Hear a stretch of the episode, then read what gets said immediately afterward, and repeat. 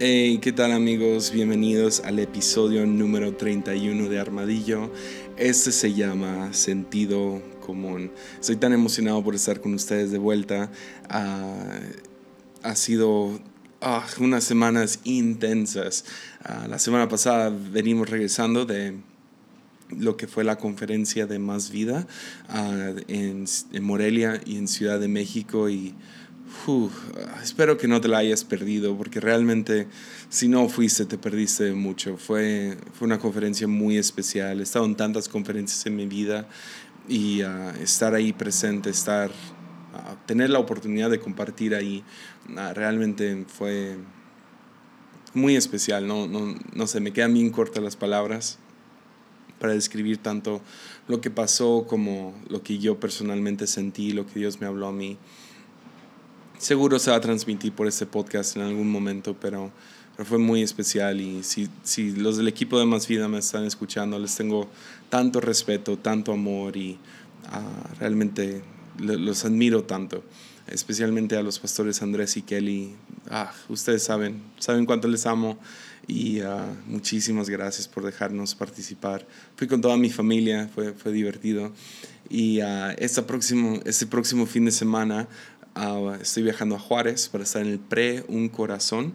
Es la noche como que para darle sabor antes de, de lo que va a ser Un Corazón en el mes de junio. Y ah, ya va a ser otro, otro evento muy especial. Estoy tan emocionado y de estar con Kimi y Jaguar este, este fin de semana va a ser divertido. Entonces, uh, entonces tuve mucha tentación, si lo soy sincero, a cancelar el podcast de esta semana otra razón es porque salieron dos increíbles episodios esta semana. No sé si saben, pero Conversaciones Descalzas está de vuelta. Yes. Ah, estoy tan emocionado. Todavía no escucho el episodio, pero uh, sé que va a estar bueno. Es, con Andrés Speaker. Come on. Ni modo que no esté bueno. O sea, va a ser increíble. Entonces, uh, Sí, ya estoy a punto de escucharlo. Mañana tengo vuelo, lo voy a escuchar ahí. Y, ah, y si, no lo has, si no sabes qué es Conversaciones Descalzas, eh, ¿bajo qué piedra vives? No manches. Corre, descarga todos los episodios y aviéntatelos esta semana o en los próximos 10 días, porque sí están largos, pero son increíbles. Son conversaciones con diferentes pastores alrededor de Latinoamérica y España y a lo que viene en esta temporada. Ya me han dado una probadita, estoy bien emocionado por lo que viene. Y también Esteban Grassman, el host de Conversaciones Descalzas, fue entrevistado por Chris Méndez en su podcast Liderazgo sin Censura. Entonces vayan y escuchen esas dos increíbles episodios. Ya tuve la oportunidad de escuchar el, el, de, Chris Méndez con, con Esteban. Ah, es, es, corto, pero al grano y buenísimo. Entonces ahí lo pueden... Yo, yo lo vi en YouTube, entonces yo, yo recomiendo verlo en YouTube porque está el video ah, y puedes ver a los dos y puedes ver sus increíbles tenis, pero, pero también está en formato audio. Entonces entonces ya me entienden. Ah, toda la tentación de cancelar esta semana y nomás decir, ah, vayan y escuchen conversaciones descalzas, que al cabo yo estoy bien ocupado, pero ah, quería hacer un episodio, no sé, sencillo, por así decirlo. Ah, tiene... No siento que estoy enseñando nada nuevo. Eso es lo que me, me rompe, pero sé que estoy, no sé, poniéndoles en, poniéndole lenguaje algunas cosas que quiero hablar en el futuro. Entonces, hoy les quiero presentar la idea de sabiduría convencional, también conocido como sentido común. Entonces, ¿qué tal le damos? ¿Va? Venga. Entonces, sabiduría convencional es son los acuerdos que tenemos en la sociedad. son, los, son las diferentes cosas que como grupo o como nación o aún como humanidad hemos establecido, cosas que se hacen y cosas que no se hacen. Es, la idea detrás de cultura o reglas, ley, ah, son los acuerdos que, que, hacemos y cada, cada nación, cada ciudad, cada, cada, Cada grupo de personas, cada escuela, cada familia, cada iglesia tiene su sabiduría convencional. Tienen sus reglas, ya sea escritas o no escritas, de qué se hace y qué no se hace. esas son las, las cosas que todo el tiempo le estamos enseñando a niños. Es la cosa que nos dedicamos a como que establecer. Por ejemplo, hace rato estuve en Los Pollos y ah, cuando llegué fui el primero en llegar. Y ah, una señora se le ocurre, quien llegó justo después de mí, se le ocurre mientras yo me agacho a abrocharme mi agujeta, se le ocurre meterse a la fila y pedir primero.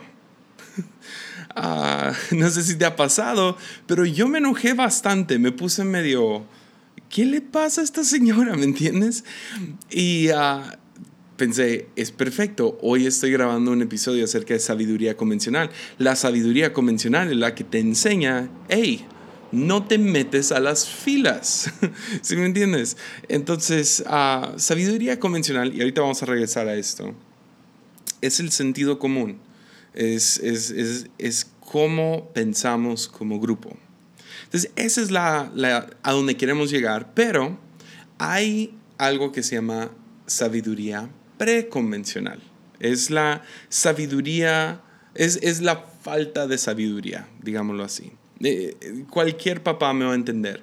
Niños de 2, 3, 5, 10, 15, 20 años, perdón por llamarlos niños, pero los estás educando a tener sabiduría convencional. Por lo tanto, como no lo tienen, actúan de manera infantil. La sabiduría preconvencional es el no, es, el, es, la, es, es la, la, fuerza de voluntad a no hacer lo que hemos establecido como sociedad a hacer. Por ejemplo, uh, no sé si usan esta palabra en tu país, pero en México llamamos cuando un niño se agarra llorando y gritando por algo un berrinche. Un berrinche es una manifestación infantil de querer algo y levantan la voz y lloran y se paran sobre la mesa. Y ah, le tenemos cierta paciencia a niños porque todos entendemos, ah, es que todavía no agarran el concepto de la sabiduría colectiva que tenemos como sociedad. Ah, no saben que existe una manera de hacer las cosas, que si vas a pedir algo, se dice por favor, que si vas a pedir algo, no gritas y lloras por esa cosa que quieres. Ah, y puede ser, puede ser un turista, pero digo un niño, pero también puede ser un turista, ¿no? Uh, si, si, un extranjero llega a tu, a tu país o aún a tu ciudad y no entiende la sabiduría convencional, se ve igual como que fuera de lugar. Estamos aquí cerca de Puerto Vallarta y nos toca ir ahí. Uh, seguido tenemos una iglesia por allá y cada vez que estoy en Puerto Vallarta me quedo en shock con los extranjeros que vienen de turistas a México. Tienes gente de Estados Unidos, de Canadá, de Europa, y parece como que nomás su sentido común se va por la ventana cuando están de vacaciones. O sea, ¿a quién se le ocurre entrar al supermercado en traje de baño? ¿En qué, ¿En qué lugar está correcto esto? Pero como no entienden la sabiduría o el sentido común de la ciudad de Puerto Vallarta, llegan y parecen actuar infantiles, porque no entienden que existe una manera que se hacen las cosas. Puedes distinguir muy rápido y hay gente que se dedica en, en, ciudades de turismo a identificar turistas, aunque sean mexicanos, los identifican porque no actúan de la misma manera que la sociedad. También puede ser algo muy cómico, ¿no? Me acuerdo de la película La Mujer Maravilla, que fue la única película buena de DC en salir en los últimos, no sé, desde la de Batman y el Caballero de la Noche, ¿no? Con el Guasón. Ah, y Pero la idea, una de las ideas más chistosas fue, y lo han hecho en muchas otras películas, pero lo, de donde le sacaron mucho humor fue sacar a la Mujer Maravilla de su isla, donde todas son mujeres, todas usan minifalda, todas traen espada, todas traen su látigo, y meterla a una ciudad como Londres, donde nada de esto es permisivo, especialmente en, los, en la década donde llegan, que creo que son los 40, 50. Perdonen mi, mi falta de conocimiento de los cómics de DC y de sus películas, pero, pero muchos de los momentos más chistosos fue cuando la Mujer Maravilla no sabe actuar y hace cosas que, ¡ey, ey, que no sabes! ¿Verdad? Y, ah, y la regañan y lo que sea. Pero entonces esta es la sabiduría preconvencional. Es, es, yo no me quiero adaptar a las reglas de la sociedad.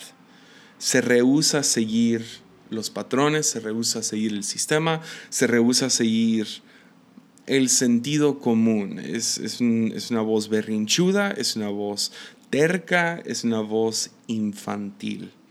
De ahí, ah, seguimos con, con la analogía de como padre, yo siempre estoy tratando de enseñarle a mi hijo la sabiduría convencional, el sentido común, cosas que se hacen porque sí, porque hemos decidido como sociedad, estas son las reglas o esta es la manera que se hace. Ese es el establecimiento de la cultura. Por ejemplo, ah, se sabe que debes de lavarte los dientes antes de dormir y te lavas los dientes cada mañana al despertar. Ah, otra cosa sería como cómo saludas a ciertas personas, hola, me llamo y dices tu nombre, ah, le, enseñas a decir por favor y gracias, uh, le enseñas a levantar sus juguetes, a guardar sus juguetes después de usarlo, a no gritar, a, cuál es, cómo se debe de comportar dentro de la casa y qué, se, qué, qué es aceptado dentro de la casa y qué es aceptado fuera de la casa. Y uh, entonces todo el tiempo estamos enseñándole simple sabiduría convencional, sentido común. Así se hacen las cosas. Te pones cinturón cuando entras al carro. ¿Por qué? Porque si choca el carro te puedes morir. De ahí vemos que los niños van creciendo y es una de las razones principales por la cual existe el kinder, pero también es, la razón, es una de las razones principales por las cuales existe la educación. Es para enseñar este sentido común, les estás enseñando a levantarse temprano, a, tener responsabilidades, a tener tarea, a tener trabajo, les estás enseñando al mismo tiempo cómo recortar papel, cómo escribir la letra A, eh, estás enseñando reglas básicas, es donde los de sociedad y los estamos entendiendo, es donde te enseñan uh, acerca de sexualidad y diferentes cosas. Y el otro día le estaban enseñando a mi hijo, tiene cinco años, y estamos, él es, él es educado en casa, entonces todas las noches podemos ver qué va a aprender el próximo día. Y le tocaba aprender cómo servir agua, cómo se agarra el jarrón, cómo se, cómo se echa y cómo tienes que ir despacito. Y uh, y me empecé a reír cuando me di cuenta, no manches, su clase es de, es de aprender a servir agua. Y a Mimi se enojó porque me reí tanto de, de que su clase era eso, pero después me cayó el 20, pues sí, así tiene que ser, tienes que enseñarles a hacer ciertas cosas.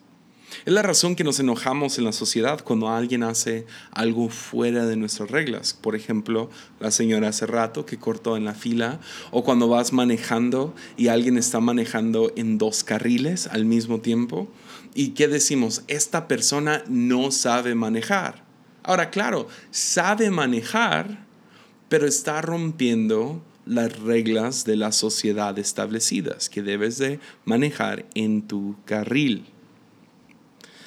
Entonces, esta es sabiduría convencional, es sentido común. Y tienes gente que está en el preconvencional, sea porque son, son, son infantiles, no les enseñaron, que porque nomás no se quieren establecer a, a, una rutina o no se quieren establecer a un trabajo de 9 a 5 o no se quieren establecer a, a disciplinas básicas y esas personas nos, nos, nos causan no sé, nos irritan cuando estamos en la sabiduría convencional y sabemos, hey, peínate, ponte desodorante, compórtate bien, sé cortés, mantén la puerta abierta. La sociedad, cómo manejar, cómo esperarte en fila, cómo ser cortés, ¿me entiendes? Y cómo funciona nuestra cultura. Y luego entra un tercer movimiento, otro, otro nivel de madurez, que se llama sabiduría post-convencional. Post-convencional es cuando te das cuenta que el sentido común, que algunas cosas que llamamos sentido común para un grupo no tienen sentido. Lo voy a repetir.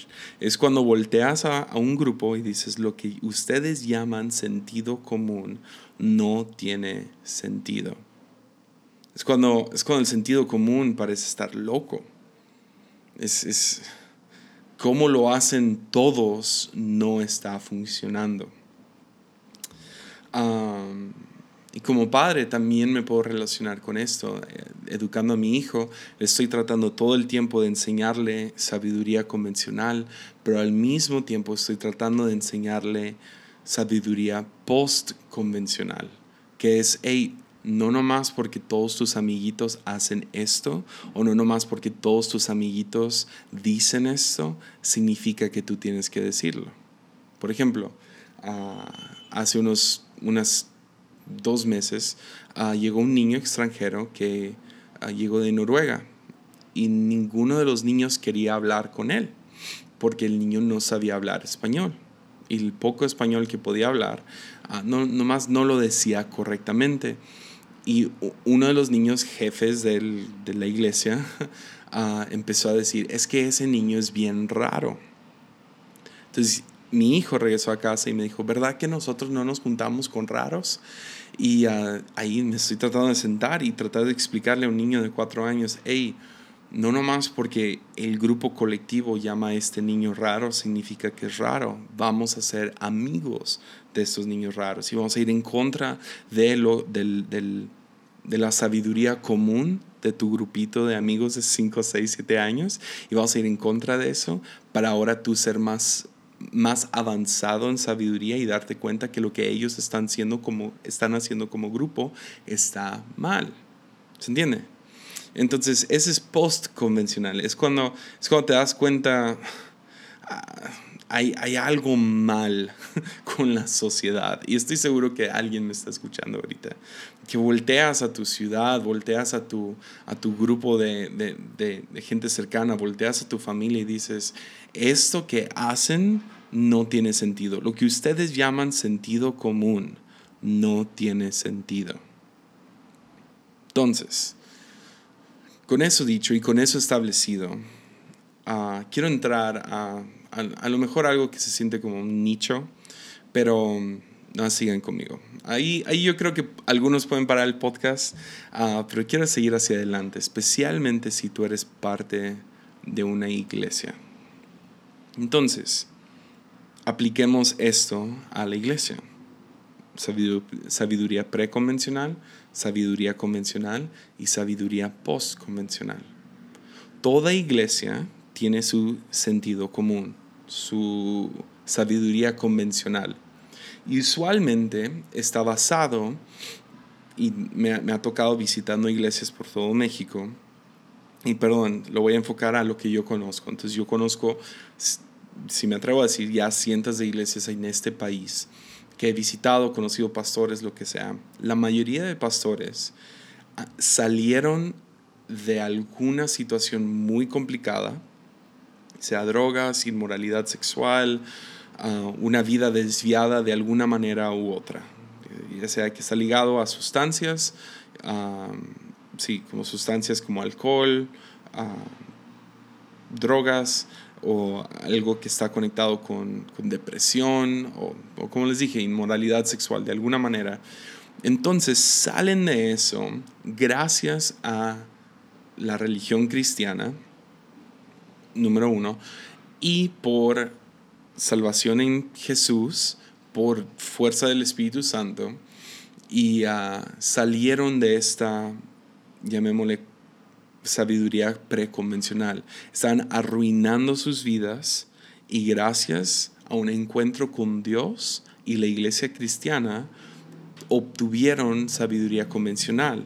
Lo que la sociedad dice, hey, no andes haciendo esas cosas, no, no, no vivas consumiendo esas cosas, no vivas de esa manera, hay una manera mejor. Y gloria a Dios, se topan con la iglesia cristiana por medio del, de, yo creo, del poder del Espíritu Santo, pueden salir de esto.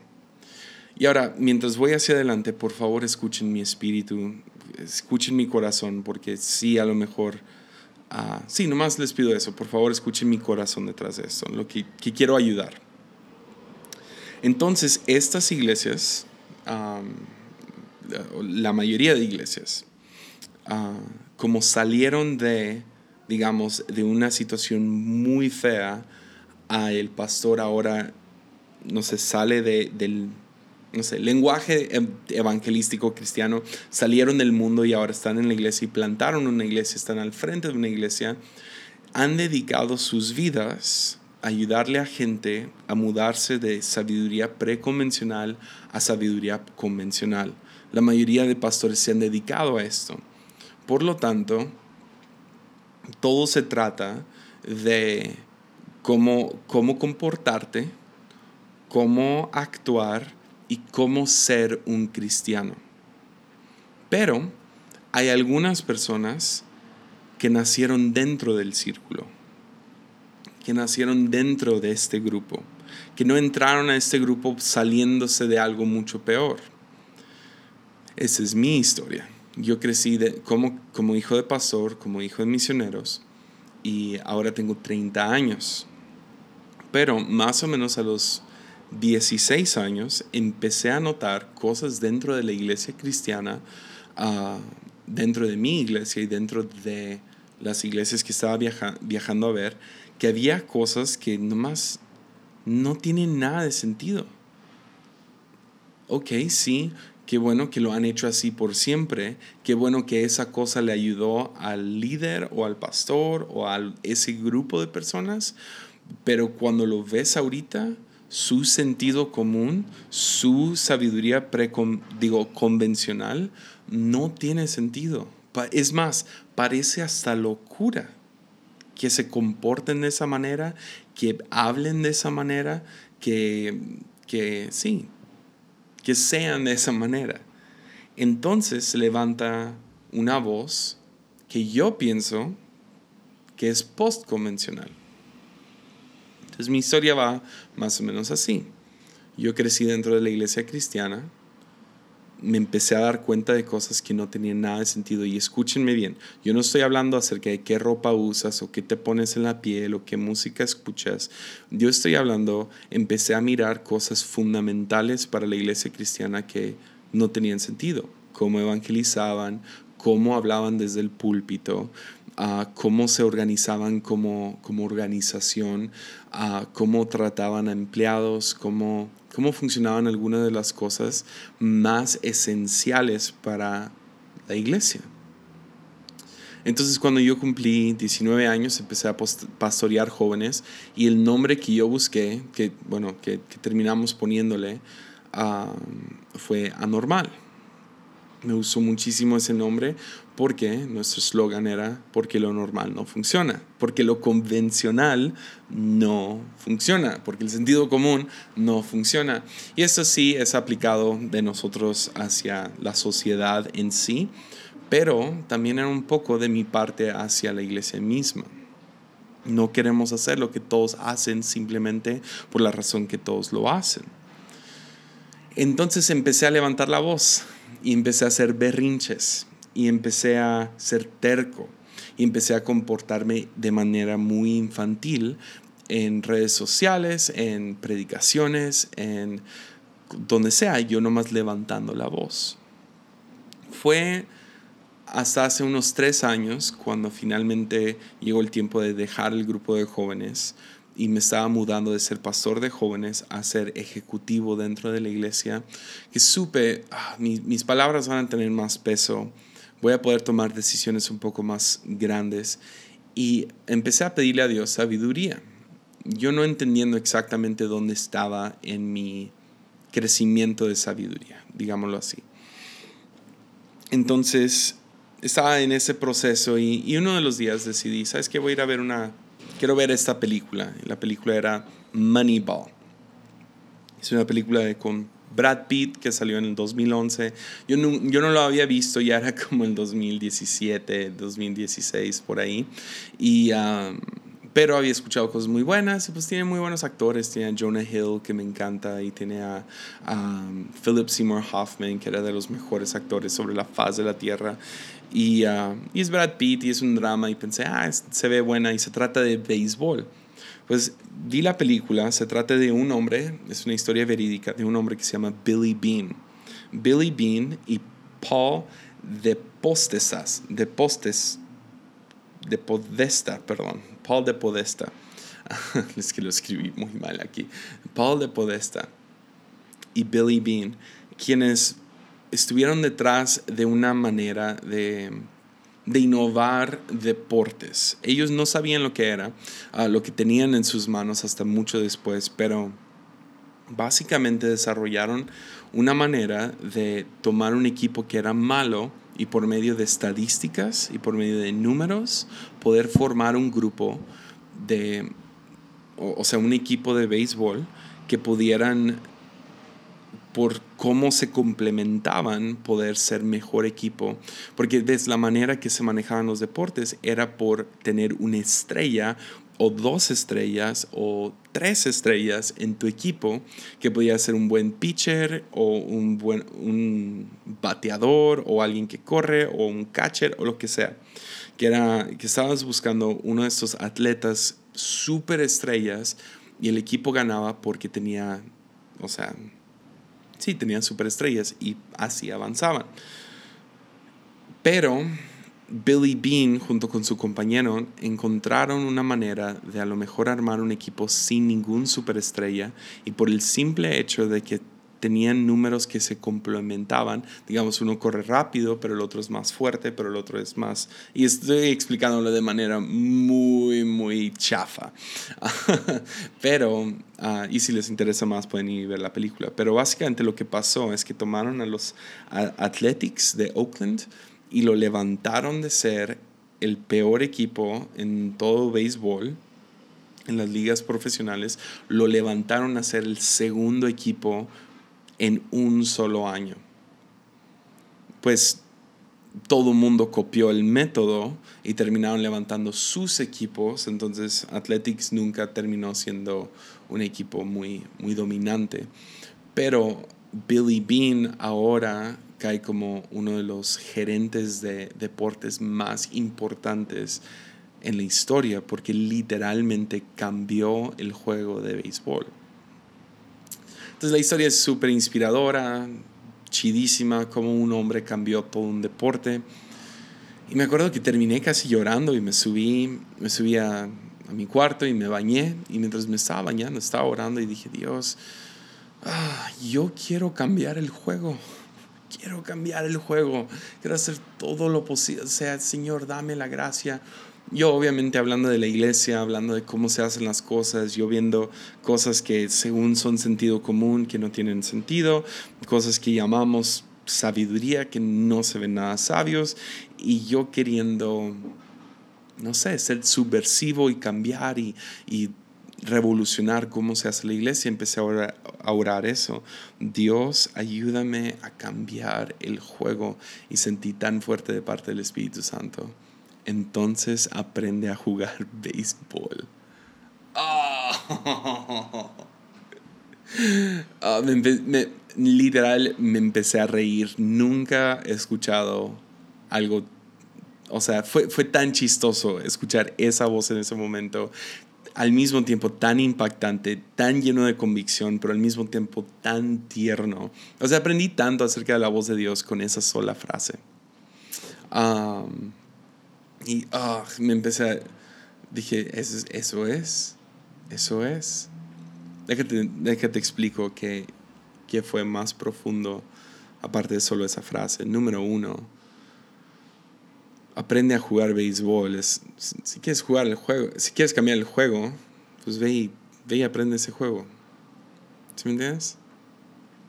O sea, si quieres, si quieres cambiar la iglesia, primero aprende a hacerlo. ¿Qué andas, qué andas queriendo no seguir las reglas cuando ni sabes cuáles son? en un momento entendí, aunque no tenía lenguaje, y es la razón que quiero establecer este lenguaje, porque fue hasta meses después, escuchando a otros pensadores ah, de, de, nuestra sociedad, líderes y lo que sea, que, o sea, pusieron esos tres, no sé, movimientos de sabiduría, que lo entendí, pero entendí más profundo que el lenguaje, que lo que yo estaba tratando de hacer era tener una sabiduría post-convencional, mientras yo todavía seguía siendo preconvencional. Porque a veces suenan idénticas esas dos voces, pero vienen de dos lugares muy diferentes. Uno es infantil, uno es sabio, aunque los dos estén tratando de cambiar lo que están viendo. Uno viene porque no quiere seguir las reglas, uno viene porque ya vivió las reglas y sabe que no funcionan. Yeah.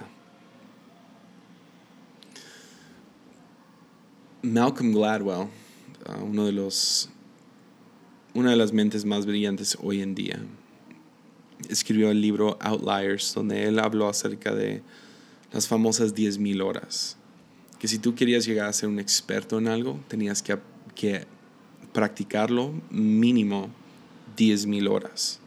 Que todo experto en, en el mundo había hecho lo que hace por mínimo 10.000 horas. Por ejemplo, un violinista había ensayado antes de llegar a ser un experto, un profesional violinista, había ensayado o tocado el violín por más de 10.000 horas. Uh, alguien, no sé, cualquier atleta, 10.000 horas. Cualquier persona en economía, 10.000 horas. Cualquier persona sí, haciendo lo que sea juntas o lo que habían hecho, lo habían hecho por 10.000 horas. Me acuerdo que hasta pastores empezaron a predicar más para poder llegar a predicar 10.000 horas y llegar a tener su propia voz. Uh, entonces 10.000 horas hizo algo muy fuerte y, realmente es cierto, tienes que seguir esas 10.000 horas. Yo no voy a argumentar con Mal Malcolm Gladwell, entonces, si eso es cierto, 10.000 horas antes de poder cambiar cómo se hacen las cosas, ¿entiende? Por ejemplo, Pablo Picasso, uno de los artistas más revolucionarios en el último siglo, o en los últimos, yo creo que en la historia, va a caer como uno de los de la historia. Él mismo dijo que para, dijo, primero tienes que dominar las reglas antes de poder romperlas como un artista. Ya. Otros lo han dicho así, ¿no? Para romper las, las reglas necesitas aprender las reglas. Van Gogh, otro artista famoso, uh, es, eh, es, famoso por dos pinturas. Una es Starry Night, que es uh, considerada una de las mejores pinturas, pero también muchos lo han nombrado la pintura más hermosa. Es, la del cielo con las estrellas, está, muy hermosa, tiene un, o sea, es invaluable y um, va, a quedar como en la historia como una de las mejores pinturas pintadas. sí. Y fue Van Gogh. Pero Van Gogh, este mismo hombre que pintó la mejor pintura. No lo hizo por accidente. ¿Ves? Él también es conocido por haber pintado la pintura más, más fea. y lo hizo a propósito. Eh, su pintura se llama Night Café. Y si lo ves, a lo mejor dices, ay, pues no está tan malo porque pues, no se parece al dibujo de un niño. Pero la cosa es que es el peor, la única razón que pudo haber sido el peor es porque él conoce las reglas de color, conoce las, las, reglas de perspectiva y conoce todas estas reglas de pintar que todo crítico mira esa pintura y dice, esta pintura rompe todas las reglas de la peor manera. ¿Se entiende? Entonces, Van Gogh es famoso por sus dos pinturas, Starry Night, siendo una de las más hermosas en toda la historia, y Night Café, que es la peor en toda la historia. Cualquier persona que, que, que cambia, revoluciona, que es pionero, que es innovador, que es radical, en su esencia tuvo que haber pasado por sabiduría convencional. Tuvo que haberse aprendido el sentido común hasta que era su propio sentido para poder ahora ser subversivo con ella y cambiarla y ahora ser radical. Radical, la, la palabra radical significa raíz.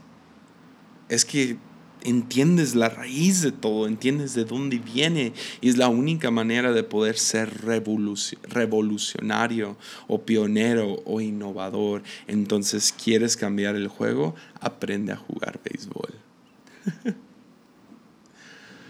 Ya. Entonces, ¿a quién le quiero hablar? Le quiero hablar a todos los jóvenes que están enfadados con su iglesia que están enfadados con su manera de hacerlas, con la manera que se hacen las cosas. Te quiero retar que si tú quieres cambiar el sistema,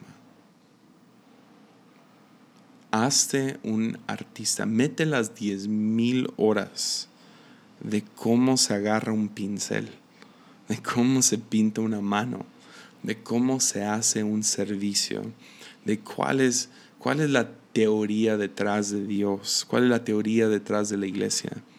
Antes de nomás llegar y es que en esa iglesia lo hacen así, entonces yo quiero que en mi iglesia se haga así.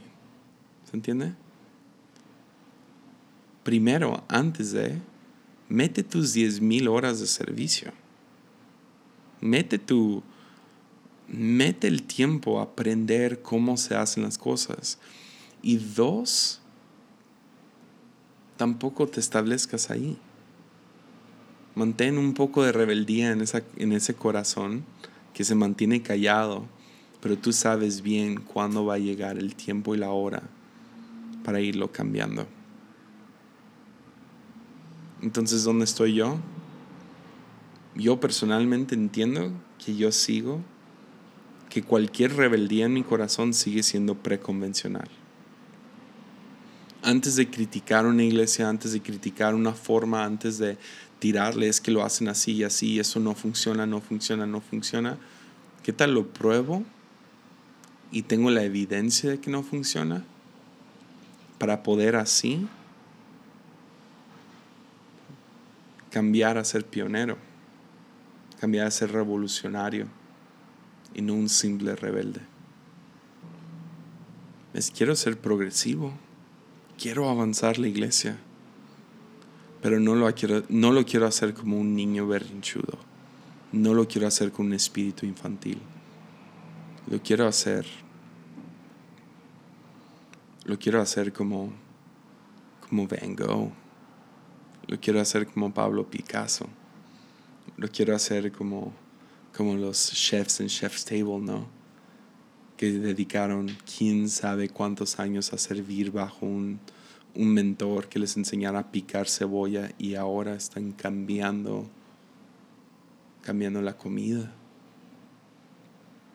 Entonces yo quiero cambiar la iglesia, claro, pero estoy bien con meter mis 10 mil horas ahorita. ¿Quieres cambiar el juego? Aprende a jugar béisbol. Ánimo.